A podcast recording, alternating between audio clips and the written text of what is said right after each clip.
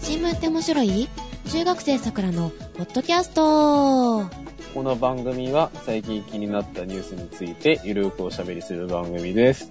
お届けするのは家の近所に牛がいるカエラと、ありがとうよ、ありがとうよ。のでしかとクルンテープマハナコンアモンラッタナコーシンマヒンタラアユッタヤマハーディロカッポップノッパラッタナラチャータニブリロムウドンラチャニウチェットマハサタンアモンラピンアワタンサティットサッカタットティアウイヌんウィサムヌカムプラシットシオンです。おはようございます。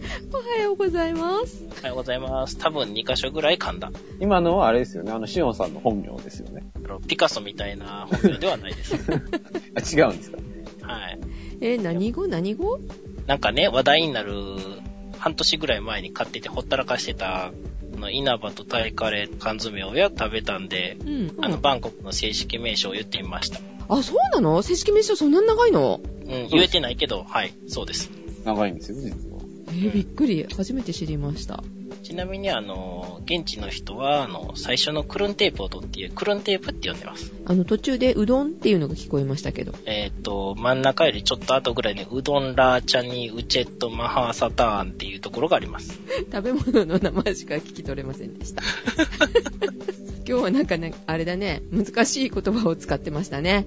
カイラくんも。え僕は、さっきね、うん。あの、言えるかなえーっと、あれですよね、あの、キャロライン・チャロプロプ、キャキャリー・タムですよね。おかしいなぁ。あの、いえ音合わせの時は言えてたのに。さっき言えてたんだけどね、んもうなんか使い切った感じありますね。キャリーパミュ、パミュも言いにくいのに。実は頭にあのキャロライン・チャロンプロップがついてるらしいという、とりあえずウィキにも書いてある。ああ、そうなの。うんへー 初めて知りました。あ初めて知ったことが今日は。おう。しおんさん。まさか、それはお風邪ですかはい、I have a cold. すごく聞き取りやすい英語でしたね。また今日寒いもんね。うちの近所、まあ今朝の最低気温マイナス6度とかそういう世界ですから、もう牛はいるわ、寒いわですよ。え、そこ東京じゃないよね。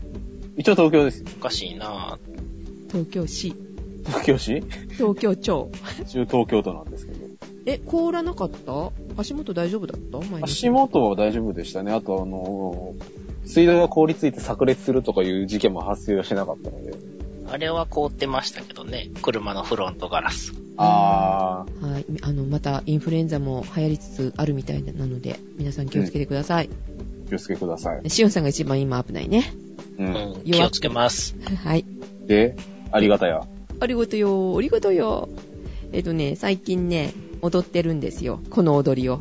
ありがたいような戻りを、お笑いの流れ星っていう人たちが、人たちが。二人ですけどね。うん。ちょっと面白かったので、うん。ちょっと踊ってます、最近。あの、某中学生と。そうです、そうです。 某中学生が、あの、ちゃんと踊ってくれます。それを私がこう真似する感じで。見てみたいです ね。ああ、見よう見まねの見よう見まねですね。ですね。うはい。 そんな感じで、今、マイブームです。なるほど。ということで、本日はメールいただいてますよ。メールね、久しぶりにいただきましたね。嬉しいですね。ですね。それもね、中学生なんだよね。いや、また実は、実は訳あり中学生みたいな。 あの、たまたま警察官に中学生って言われたっていう中学生かもしれ ません。ああ、そうだね。30ぐらいでも中学生って間違えられるような。しどんな人ですか、それ。かもよ、はい。滋賀県だって。また滋賀県ですか。滋賀県率高いよね。まあ、一人ね、滋賀県っぽい人がいますけど、あ基本的に喋ってる人間、滋賀県に住んでないじゃないですか。うん滋賀って何かありましたっけ琵琶湖 小豆城ピエリ森山そういうことじゃない。しじゃあ、まずメールを紹介しましょうか。ましょうかね。はじめまして、滋賀県に住んでいる中学生、栗太郎です。もう、栗太郎さん。おととしの誕生日に iPod なのを買ってもらった時から聞いていますと。すごいですね。一昨年からってことですかね。うんおととし2年ってことかなその時は何歳やったんでしょうね。あ、小学生だったりして。まさか。なんでまさかねよくわかんない。わかんないけ ど。え、それは、小学生のくせに生意気だ的な感じですか ?iPod なのを買ってもらうなどと。あ、そうだよね。まあ、ぜひ MD から始めてほしかったですよね。はい。えー、続きいきますよ。はい。手軽にニュースを聞けるものがないかと探していて見つけました。おー手軽にニュースを探す中学生や。うん。 iPod なのってニュース聞けるんですかポッドキャストは聞けるでしょ。 ラジオ聞ける。あ、そうだね。ラジオがあるね。えー、実際に聞いていて、わかりやすい説明と面白い話に一気に引き込まれました。ほら、上手まで言ってるし、中学生じゃないと思うな。実はこれはおっさんかもしれないですよ、中身 が。去年の秋頃に、えー、全ての回を一度聞き終えて、現在2回目 で二周してんの嘘。そう。すごいね。あのー初期の頃をもう一回聞き、 聞いてる。消えるって、勇者だね。あのーすごい暗いやつを。さて、前回の NHK 紅白の話題の中で、ダイオウイカの着ぐるみについていろいろ話されていましたが、実はイカ大王が何回映り込んだかを数えて答えを送る視聴者参加型の企画だったのです。あ企画だったんですね。あの、映り込むには見切れてるやつは含めるんですか含めないんですか映り込んでるから見切れてもいいんじゃないですはい、どうでもよいですね。はい。か。何だったんですか気になっただけです。はい。12月31日、紅白の舞台裏を紹介するような番組の中で、ちらっと取り上げられていたのを見ました。なんと、正解者の中から抽選で、特製のイカ大王グッズをもらえたそうです。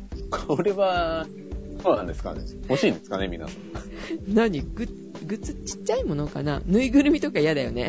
か、あの、使ってるあれが来ても困りますし、プラスティネーションされたダイオウイカの破片とかが来ても困りますよ。 気持ちが悪い。僕は、イカ大王が、ふなっしーやくまモンと並んで出場していたことに驚きました。 まあね。これからも配信楽しみにしていますということで。はい、栗太郎くんありがとうございました。 ありがとうございました。ありがとうございました。え、ダイオウイカの話だけそう。うん、そうですね。えーぜひね、あの、4週か5週ぐらい聞いた頃には、あの、ね、だんだん面白さが分かってくると思い ます。ね。うんまあ、ぜひね、はい、あの、うち以外にもいろいろ聞いていただければなと。本当だね。 はい、またメールをお待ちしております。よろしくお願いします。はい、ありがとうございました。はわかりましたということで、い、今日のテーマ、今日のテーマはですね、トルコのお話です。トルコ行進曲。トルコライス。トルコ石。国のトルコは全然出てこないっていう ねあれですけど。はい、日本とトルコがですね、あの、EPA の交渉をですね、あの、年内中に始めますというね、あの、合意がなされましたというニュースですよ。 ESP? ESP じゃ、それ超能力でしょえ違う。PTA ?PTA、違う違う違う。 あの、お父ちゃんお母ちゃんになったの ではなく、で、あ自の、転車のカゴ乗るやつあ、もっとわかんねえ わ。あ、あれじゃんあの、お家帰りたいね。違うよ。うん、そうそう。 じゃなくて、あ EPA ですね。あ EPA ですはねい。あのはい経済連携協定ということで、はい。エコノミックパートナーシップアグリーメントですね。あー、なんか試験出そうだよね、これ。割と出る可能性はあるよ。はい、栗太郎くんしっかり覚えてね。割とこれテスト出るよって。出るよね。でですね、はいあの、安倍晋三首相が7日トルコのエルドアン首相っていう方なんですね、トルコの首相は。うん。が、とですね、えー都内の迎賓館で会談をして、うんえーその経済連携協定の交渉開始を合意したと。おー東京の方でやったってことね、これね。そうですね。あの、こちらに、あの、いらしていただいたとうん。いうことで。はい。で、まあ、具体的にその経済連携協定っていうのが一体何なのかとうん。言いますと、物流ですね。物の運搬ですね。あはとい、人の移動とか、あと知的財産の保護、投資競争政策、うんだそういった幅広い、あの、いろんな協力だとかですね、うんあの、連携を、その、国同士で、まあ、関係を強化していこうっていう条約のことを指すと。うん、人の移動っていうのは何これは働く人とかっていうことそうですね。旅労行者働じゃ力、ないよね。労働力ですね。うん。でですね、あの、こういった、あの、経済連携協定みたいなあれで、あの、FTA とかって聞きますよね。うんうん。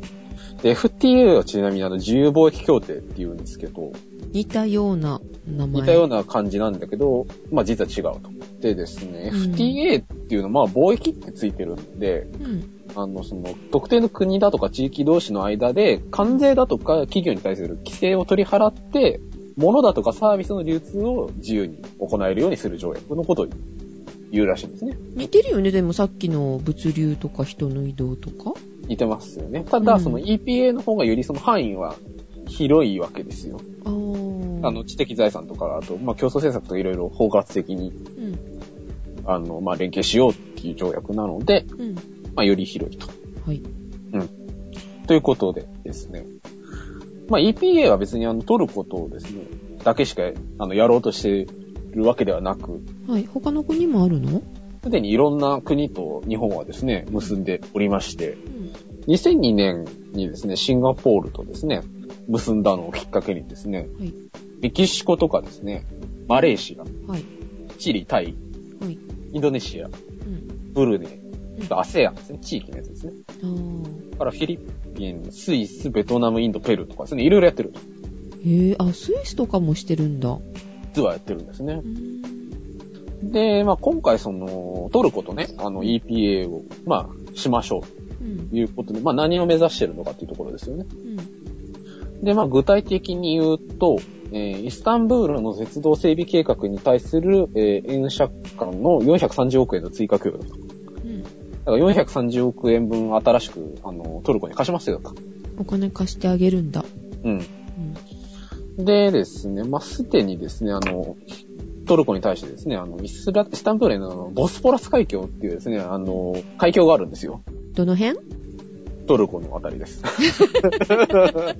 そう、どの辺で聞いてもわかんないけどわね。かんないですね。まあ、よくあの、アジアとね、あの、ヨーロッパをつなぐ海峡みたいなうん。ことでよく言われますけど、まうんあ、非常にこう交通の要衝の場所なんですけど、はい。あそこですね、あの、今まであの橋しかなかったんですけど、うん。あのトンネル掘ろうと。はい。で、あの、そこに鉄道とか通しましょうっていうのを日本と協力してずっとやっていて、うん。でまあ、それに対してあの、1500円、1500億円超のですね、まあ、お金をすでに貸してると。うん陸の方を走るわけではなく、まあ、その海峡をつないで、地下を走っていくってことなんかすごくこう、深い海峡らしいんですよね、ボスポラスっていうのは。へー単純にその海底掘っていくと、うん。深さの割に、その、岸と岸の距離が近いんで、うん。ものすごく急なトンネルになっちゃうらしいんですよ。でそうすると電車が走れない。ああ、下ったはいいけど登れないみたいな。そうそうそう。なんで、なんかですね、あの、海底にですね、あの、トンネルを沈めて、水を抜いて、トンネル繋げるっていうですね、工事を、体制建設がやったと。すごい、技術的にもじゃあそれはすごいってことなのね。そうですね、日本の技術力を活かした、うーん。インフラ整備をトルコでやってると。えーちなみにボスポラス海峡、有名なのはイスタンブールがある、というかイスタンブールのとこです。あー飛んで、そうそうそう。はい。小学生とか中学生絶対わかんない でしね。わからなかったら、あの、iPod で、あの、ちゃんと買えばいい。ょ。か、お父さんお母さんに聞くとかね。うん。まあ、ただ今時の小中学生のお父さんお母さんも知らない可能性はある。そう かなそうかなうんそうなそるいとう打つ手はない。うん言われてみたら、あの、私の同級生も、もう、あの、中学生ぐらいの子供がいるはず だ。いいんですけど、えーえーちなみに首都はアンカラです。はい。美味しいのはトルコアイスです。サバのサンドイッチが美味しいらしいですね、あそこの。サバうん。へーなんかサバをフランスパンに挟むのが美味しいらしいですね。あと、シシカバブー。シカバブ。まあいろいろありますけ ど。ごめんなさい、食べ物しか浮かばないの。 はい。ちなみにイスタンブールは、左側がヨーロッパで、右側がアジアですからね。地図で見るとね。んそう、地図を北を上にしてみたときに、左側がヨーロッパで、右側がアジアの街がイスタンブール。西洋と東洋ですね。そうそうそうそう。魅力的なとこですね。ですね。うんまああとですね、あの、水力発電所を輸出しようとかですね。まあいろいろ計画されてると。ね、あの、もう一つ大きい話題としては、はいえー原子力発電所を輸出するための原子力協定を結びましょうとう。ん。なんですと、なんか日本が、えはい、ー原発を輸出すると。なんかいろいろ問題がありそうな。まあ、道義的にいかがなものなのかというね、あのね問題があるんですけれども、はい。まあ一応ですね、あの、安倍内閣としては、あの、原発輸出はですね、安倍のミクスの成長戦略の一つに位置づけていると。うん、どうなんでしょうかね。こっちはやめようって言ってるのに。はい。そうですね。あの、やめようって言ってるものをつけられたところで、それが果たして嬉しいのかっていうね、うん。すごい疑問はあるんですけど、安はい。やめようっては言ってないはずですけどね、倍ちゃんはね。政府は。うん。で、輸出をもっともっと進めてたのは、あの、某民主党っていうところですからね。まあ、ただこうね、日本っていうざっくりとしたくくりを見たときにね、まあ、どう思うのかなっていうところはあるんですけど、ただそうですね、今ですね、あの、トルコはですね、すごく人口が増えてきてるそうで、うん。あの、エネルギー需要があるとうん。いうところで、まあ、そういった原発の輸出も非常にまあ、日本にとっても、まあ、トルコにとっても、まあ、まあ、いろいろ問題はあるかもしれないんですけど、まあ、非常にこう有益な、まあ、投資なのではないかと。あとですね、あの、トルコに科学技術大学を設立するために、まあ、いろいろ協力しますっていう、まあ、覚書に署名したりとか、あとですね、えービジネス関係を改善するために、えー駐在員の社会保険料の二重負担を解消するような、えー社会保障協定の締結に向けて交渉を進めますよとか、うん。うん。社会保険料の二重負担。なんかトルコでも日本でもなんか二重に収めなきゃいけないのをなんかこう一本化しましょうみたいなことじゃないですかね。うん。他の、あの、外国でもうん。問題になってます。あ、そうなんですね。はい。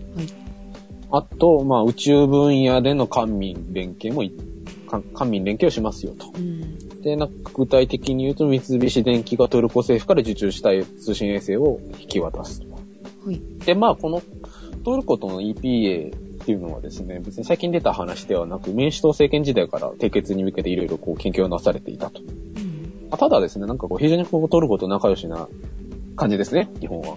うん。トルコいいよね。 いいよねって。いいよね。何がいいのか。あのー、うん。日本と、なんか揉めないでしょ、トルコって昔から。なんか比較的こう仲がいいイメージありますよね。うん。で、なんか、こう、よっぽどなんか歴史的な由来があるんじゃないかなと。まあ、あの、ご存知の方もいらっしゃると思うんですけど。うん。あの、トルコとですね、あの、日本はあの、外交関係を樹立して今年で90周年に当たると。そんなに長いの宝塚よりは短いと。短いと。宝塚ができて10年後に、まあ、トルコと仲良くしましょうって話になった。うん。あれですけど。カエラくん年表全部宝塚で覚えたら覚えれるんじゃん。宝塚歴宝塚歴で。宝塚歴32年とかそういう。そうそう、誰々がトップの時とか。ビフォー宝塚とかじそゃうあいう。 100年分しか覚えられないじゃないでね、うんまあ、その90周年になるんですけど、うんそのまあ、きっかけとしてあったのがですね、あの、エルトゥールル号遭難事件っていうのがあったそう で、ありましたね。シモさんはリアルタイムで見ていたんんうん、見てないですよ。じゃないですね。1890年ですからね。そうそうそう。あの、和歌山には住んだことないんで。うん。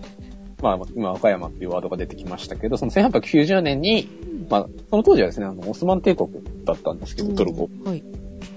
えーですね、その施設でですね、あの、フリゲート艦のエルトゥールル号っていうのが日本に来てたそうで、うん。まあ、その施設がですね、あの、明治天皇に新章を、まあ、手渡したりとかして、うん。トルコに帰ろうっていう時に、えー和歌山県沖で、えー台風に巻き込まれて座礁して沈没してしまったと。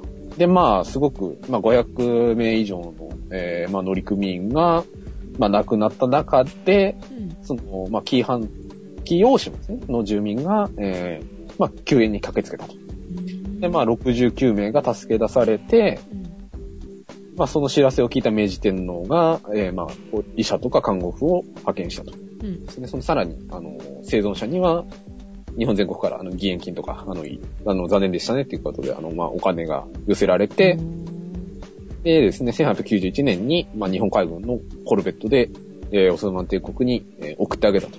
ということで、まあ、非常にこう、あの、日本には、あの、親切にしてもらったと。うん。恩を忘れてないわけね。まあ、100年来の、あの、をあの忘れずに、あの、覚えてもらっていると。うん。どこかとは違うわね。いいね。どこですかねわねかんないけどね。で、あとですね、あの、歴史的な背景で言うと、あの、日露戦争で日本がロシアに勝ちましたね。はい。世界地図見てもあんまりピンとこないと思うんですけど、あの、日本もですね、日本もトルコもですね、あの、ロシアの脅威っていうのは常々ね、感じている国で、うん。トルコもですね、その当時、あの、ロシアがどんどん南に来ている時にですね、あの、非常に脅威を感じていたので、あの、同じ、まあ、アジアかどうかっていうのは微妙なところではあるんですけど、まあ、白人じゃない国の人たちがロシアに勝ったと。うん。よくやってくれたと。うん。いうふうにですね、非常にこう、そこにも義理を感じているとうん。いうことらしいんですけれども。で、まあ、地理的に遠い割にはすごくこう、まあ、お互いに仲良くしてもらってるというか、うん。まあ、非常にこう、関係性の深い国で、うん。そういった仲良くしてるトルコと EPA を結びましょうっていうところで、今後日本が、あの、どんなことを狙えるのかなと、トルコで。え、えーっと、向こうに行ってっていうこそうとそうですね。トルコで、まあ、どんな、その、まあ、商売ができるのかなっていうところですね。うんまあ、一応経済連携協定なので。はいまずですね、そのトルコっていうですね、あの、場所が重要なんですよ。うん。あの、まあ、地政学的に重要という言い方になるんですけど、地政学っていうのは、えー、地理の地に祭りごとですね、政治の政で、はい地政学ですね。はいで、まあ、ジェトロっていうですね、ところが報告書出してて、そこにいろいろ書いてあるんですけど、はいまあ、さっきもちらっと出てきましたけど、トルコって、まあ、ヨーロッパとアジアの中間地点なんですね。うん。なんで、まあ、ヨーロッパにも行けるし、その、アジア方面にも行けると。っていうところで非常にこう、地の利があると。うん。、で、現にですね、あの、コカ・コーラとか、えー、マイクロソフト、はい。それからインテル、うん。 P&G、LG とかですね、そういった世界的な企業がうんトルコにですね、あの、会社を立てて、ハブ機能にしていると。あ、それは物流的にってことうん、物理的にですね、うん。まあ、どっちでも行けると。うん。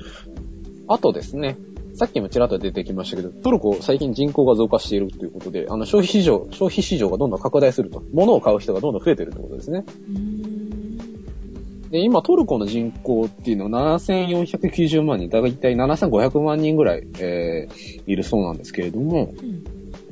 EU の国で比べるとドイツに次いで2位ぐらいの大きさになると。えードイツって、同じく7000万人ぐらいなの8200万人ぐらいですね。うん。中東だとか北アフリカ地域と比較するとエジプトに次いでの大きさであると。エジプトも8200万人、8300万人ぐらいなので、えー向こうの人口ってそんなもんなんだね。案外少ないですね。ねえ広いのに。うん。うんただまあ、その周辺諸国と比べてもう、んまあ、すごくこう市場としては大きいと。あとですね、えー GDP の約7割を占める個人消費支出が経済成長を牽引しているということで、えーですね、国民一人一人がすごくお金を使う国なんですね。ということは、企業も多くて稼いでるってことかしら。そうですよねうん。だから、コカ・コーラとかマイクロソフトとか来てるわけだし、うん。まあ、いろいろやってるんですよね。人口が増えつつあるってことは若い人が多いってことだよね。。ですね平均年齢が30歳。いいっすね私より2つ上か。うん。 それいつまでやるんですか はい。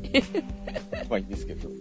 で、まあね、すごく消費も盛んであると。うん。で、まあ今現在日本企業の進出している分野としては、まあ自動車だとか、うん自動車の部品っていったまあ分野が、まあ先行しているんだけれども、うんまあ最近は医療機器だとか医薬品、うんだまあ、サービス系のですね、分野が非常にこう広がってきているということで、まあ、EPA を結ぶことで、まあ、さらにいろんな、まあ、業種のね、あの、進出が望めるのではないかと。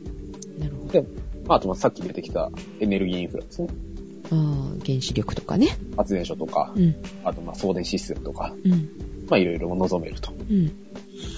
でですね、まあ、ただその EPA を結ぶことによるデメリットってなんか、あるのかなって思いませんいいことばっかりやりそうな気がするけど。割といいことばっかりな雰囲気なんですけど、うん。まあ、強いて言うと、あの、まあ、いろいろその、貿易上のその、ハードルを下げるわけですよね、関税とか。うんうん。っていうところで、その、国同士で相対的に、あの、弱い産業が衰退する可能性があるんですよね。あの、TPP みたいな話で。おー、なるほど。だから、わかんないけど、うんなんかすごくトルコの農業が日本の農業に比べて弱かった場合に、その日本の農業製品が行った時に、その農、えートルコ国内の農業がどうなるのかなみたいな問題はあるのかもしれない。うん。まあ、ただまあ、そういった弱い産業に関しては補助金だとかでまあカバーはできると。うん。まあ、あとその、人の移動ってさっき出てきましたよね。はい。あの労働力の問題なんですけど、例えば、その、日本にトルコの人が来た場合うに、ん賃金が、ね、あの、日本の人と比べて、安い賃金で雇えるとしたら、はい。日本人の働き口が減っちゃうっていう場合はありますよね。まあ、移民問題みたいな話ですけど。うん。で、そうすると、まあ、日本の、まあ、労働者はあんまり美味しくないというのはありますよね。まあ、いった、まあ、デメリットみたいのは、まあ、強いてあげるとあるんですけれどもう、ん。まあ、今回その、トルコの EPA に関してはすごく、あの、日本の企業にとっては非常に朗報なのではないかなという感じですね。まあ、製品にしても人にしてもしてもいいものしか残っていかないっていうことになるのかしらねこれってまあ、そういうことになるんでしょうね。いい刺激になるといいけどねこれねまあね。っていう感じらしいですけどね。はいトルコ一回行ってみたいなと思うんですけど。絶対行きたいところなんですよね、トルコ。あ、行きたいんですかうん。食べ物が美味しいから。あ、食べ物です。ベリーダンスを踊りに行くとこである。 違う違う、ぜひ皆さん機会があればトルコの方にということでう。ん、行きたいでもこの間事件あったよねトルコって、ねデモでしたね。え、それがあるからちょっと怖いなっていうとこありますけどまあ、メキシコ、メキシコとかに行くよりはいいんじゃないですか。 メキシコとか、あの、中、中部とか、あの南の方行くと、あの、山賊がいるらしいので、 あとはシエラレオネとかシエラリオね。 何それ間違ってたらあれですけど、なんか世界一治安が悪いと呼ばれている国犯罪も多いのねそうですね。まあ、そういった国もありますけど、はいまあ、トルコの話題でした。では続いてネーミューのコーナーです。ねえねえ知ってるニュースフラッシュのコーナこのコーナーはちょっとした面白いニュースをお届けしますこんにちはこんにちは。寒いねいいね。あのお布団かぶって中に潜り込んで寝てましたけどこっちは雪が軽く積もってたからね。ああそうなの帰らんとこマイナス6度だったって マイナス6度で驚いていたらダメよー。ねえねえ知ってる今日本の北海道もね、うん結構雪とかひどいですけど、アメリカ。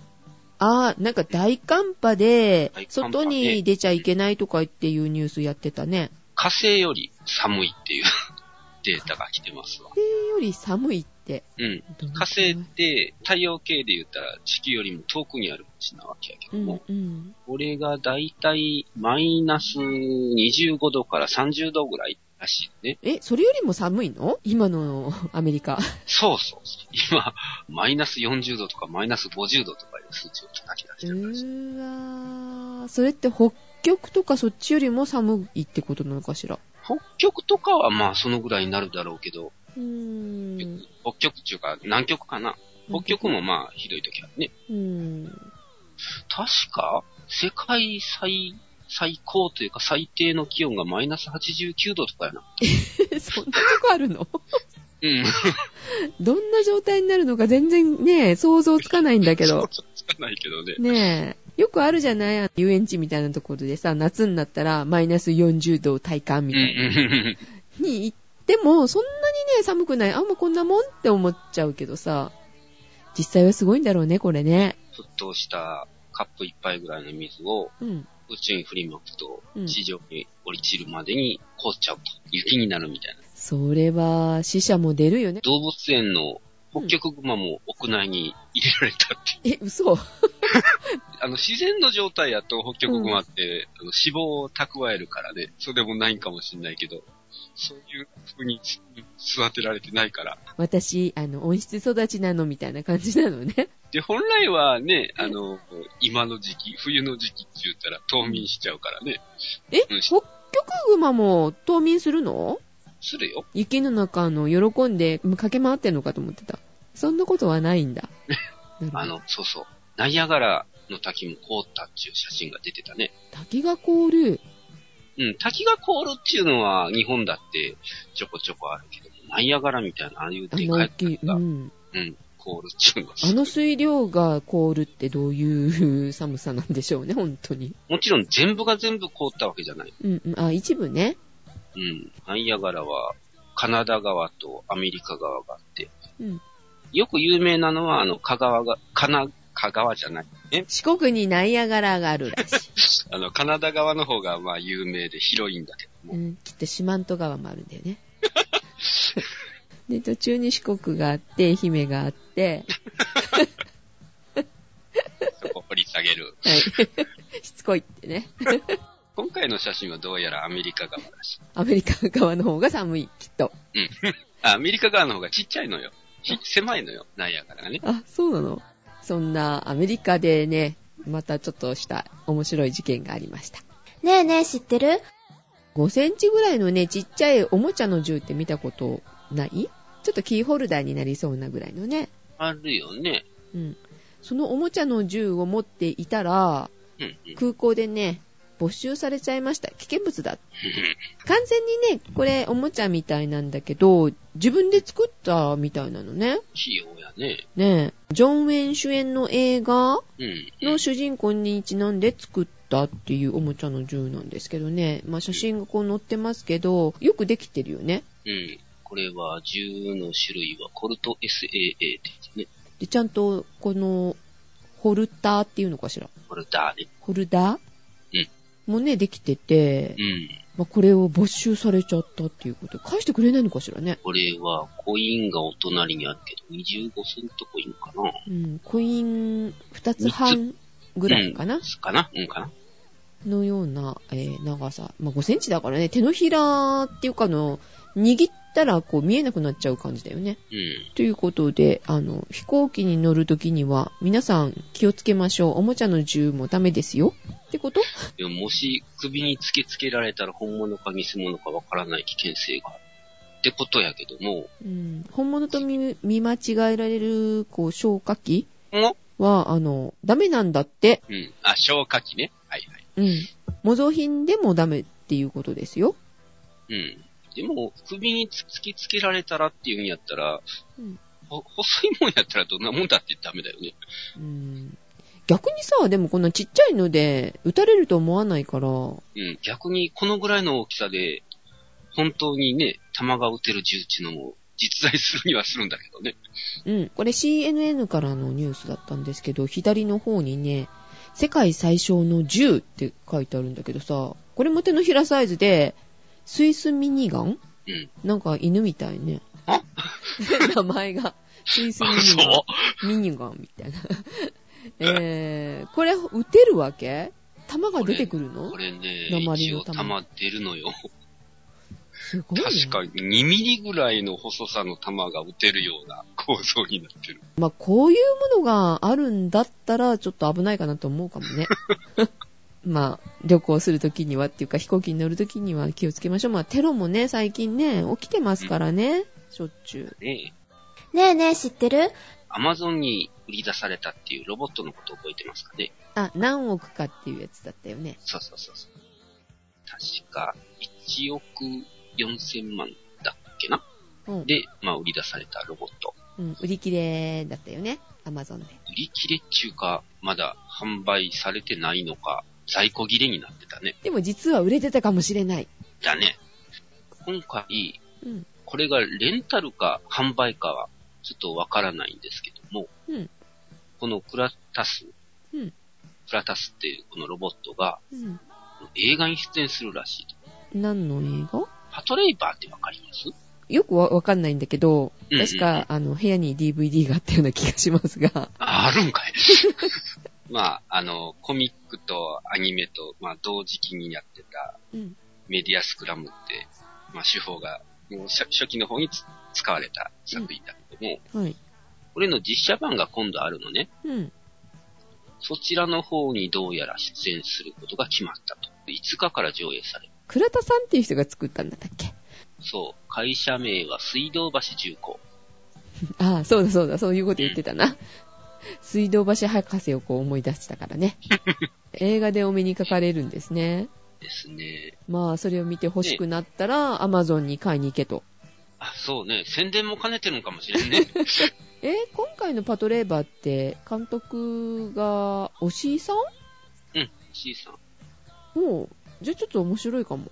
でもうん実写でしょあなんか、実写版は、おしいさんはあんまり評価良くないらしいけどね。どうなるか。まあ、他のね、ロボット関係は CG が多用されるんだろこの、クラタスだけは本物だっていうことね。う。まあ、これはね、本当に本物だからね。どこまでね、どういう動きができるか、ちょっとね、楽しみですね。すごいよー、このおもちゃ。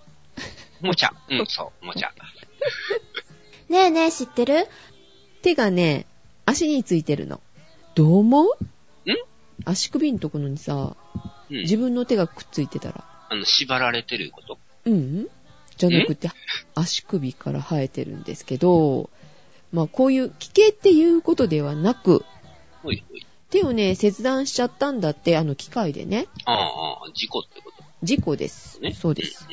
で、その切断した手を一旦足首に移植するっていう手術を受けた男性がいらっしゃいまして。うん。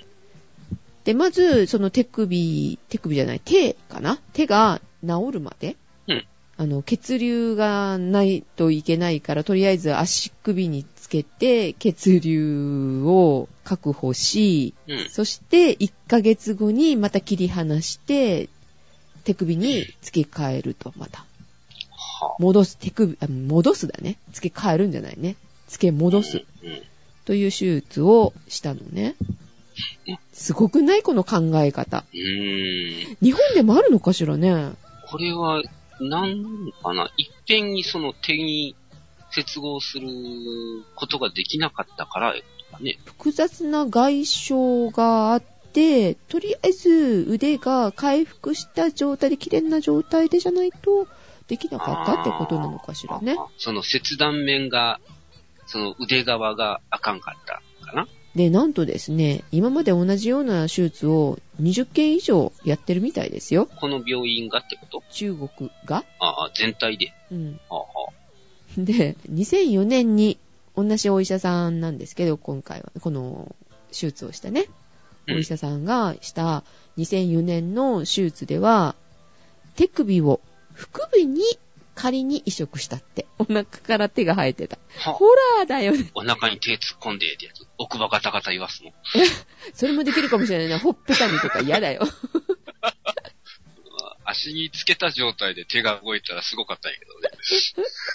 足の方これダメージないのかね、これね。こう、足首って動かすじゃないうん。動かせないでしょ、こんなとこにつけられたら。そうね。ちょうどあの、なんだろう、内側のくるぶし辺にくっつけてあるんだけどさ。うん。血流だけなんだろうけどね。うーん。何もここじゃなくていいじゃないってところにつけられてるよ ね。しやすいのかしらね。血管関係がしやすいところにあったんかな。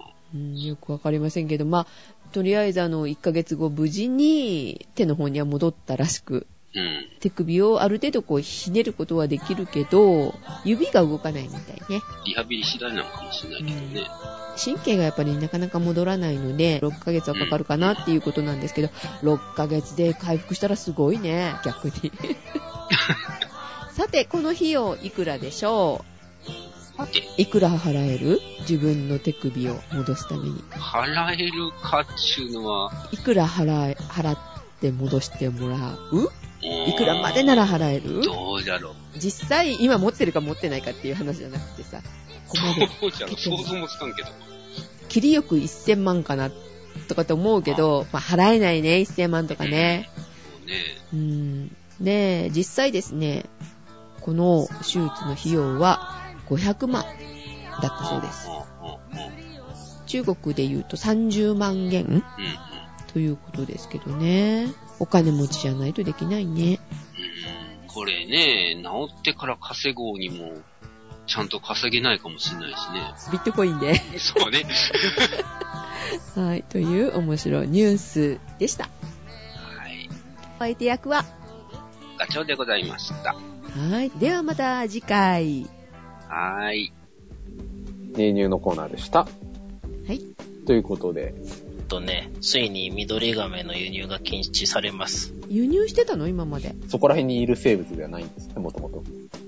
えっ、と、特定外来種で、緑亀っていうのは通称で、ミシシッピ赤耳亀っていうのがあの正式名称です。えー覚え方は、あの、ミシシッピの耳の赤い亀、赤耳亀。亀に耳ってあったっけ耳というか、耳あたりが赤い線入ってるでしょんうん、ミシシッピアカミミガメで、えー、緑ガメってあんまり言わなかったんで、どちらかというとミシシッピアカミミガメっていう方が馴染みがあるんですけど、赤耳とか言ってるくせに通称が緑というね。これは緑。まあ緑だけどね、非常にこう矛盾を感じますよね。えー、ついに、あの、輸入禁止となりそうですね。それはいいことってこと悪いってことまあ、特定外来生物なんで、いない方がいい。ねいやーまあ、もともといなかったやつがやってきて強すぎて、他のね、うん亀を駆逐しちゃってるんで、今あの、あれなんですよ。ちょっと違うんですけれども、こういう特定外来生物とか、そういったあの、ものとか、鳥獣でもですね、あの、狩猟期間なんで、ぜひ、あの、皆さんね、あの、自由猟具を持って、あの、狩猟してください。亀をちなみ狩るにんですかえ、亀は、あの、鳥獣じゃないんで、いつ買ってもいい です。鳥獣は、あの、鳥と哺乳類ですよ獣。。獣。そう、鳥と獣だけなんで、爬虫類とか、えー魚類、えーそういったものは、えー対象外です。うんえーいつ飼ってもいいです。何匹飼ってもいいです。じゃあ、亀狩りに出かけましょうか。はい。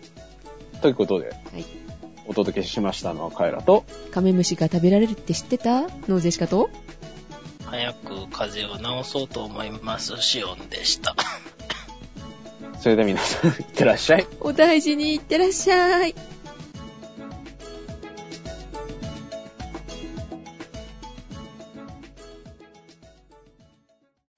はい、お疲れ様でした。カメムシ食おうと思えば食えるでしょ。あの、日本で見るね、あの、カメムシじゃないらしい。同じカメムシの仲間みたいだけど、あ、そうなんだ。食べられるんだって。エメラルドゴキブリみたいな感じですかあー、そんな感じじゃないの綺麗な緑だっていう話ですよ。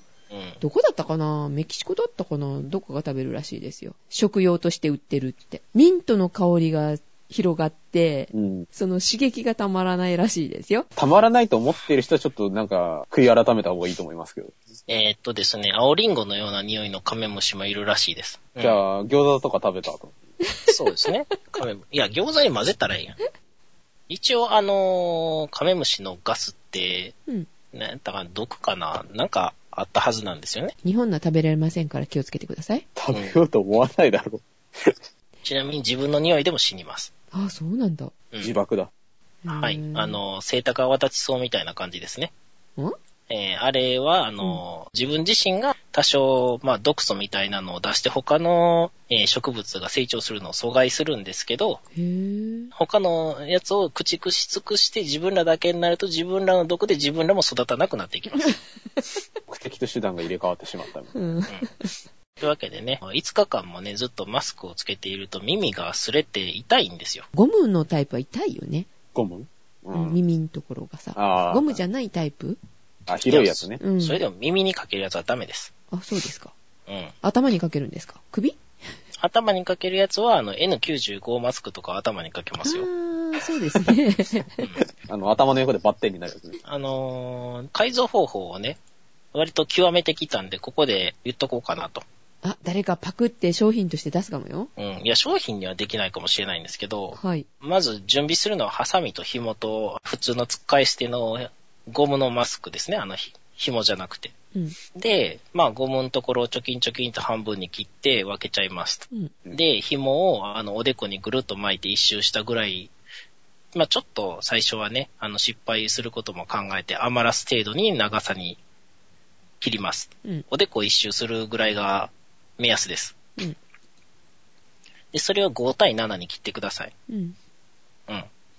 5対7の切り方がわからない人は、あの、紐半分にして目印つけた後、3分の1にして目印つけて、その3分の1とあの半分の間のところをチョキンと切ると、だいたい5対7になります。うんで、短い方を上2つ結んで、で、長い方をさらに半分に切って、うん下側にあの、ピローンって垂らすような感じで結びますと。うん。はい、これで完成です。うーん、絵がないと 想像しにくい。あのー、ヒューストンの人が宇宙飛行士に、あの、ものの作り方を教えてるみたい。うん。 まあ、完成するとね、あの、うん上側が、あうの、んぐるっと一周する感じで、下側が、あの、二つ紐が垂れてるようなおー感じになるんですよ。で、上から被った後、首の後ろで、あの、キュッキュッって、あの、蝶結びかなんかにしてもらったら、うん。調整しやすくていいですね。なるほど。非常に快適すぎて、予備を5着ぐらい作りま した。量産したのか。はい。いやめっちゃ快適なんですよ。で、しかもあの、自分のおでこでやってるから、自分の頭の大きさでちゃんと作られてるんで、あうの、んテンションもあんまりかからずに、耳も痛くないし。それさ、つけた時、は怪しくない大丈夫あの、見かけ的に。あ、外に着ていくときは、うん。襟が立ってるやつとか、フードがついている、あの、上着を着るといいと思います。はい。やっぱり怪しい。あ、怪しい。いや、怪しいっていうか、これをみんながやり始めたら、うん。あの、大丈夫です。まあ確かにね。流行らす。ねいや、一回ね、やってみてもらったらう、んすごく快適だから、あうの、ん花粉症の季節とかにも絶対使えると思うんですよ。うん。一回やってみてください。はい。はい。はい。喉風邪をひいた時には、あの、ぜひね、えー今の情報を思い出して、なんか、あの、ツイッターにも上げておきましたんで、お気に入りに入れていつでも参照できるようにしといてください。かりました。じゃあ、そのうち、じゃあ、完成図もね、じゃあ、アップしましょうか。はい。お大事にしてください。はい。おやすみなさい。すみなさい。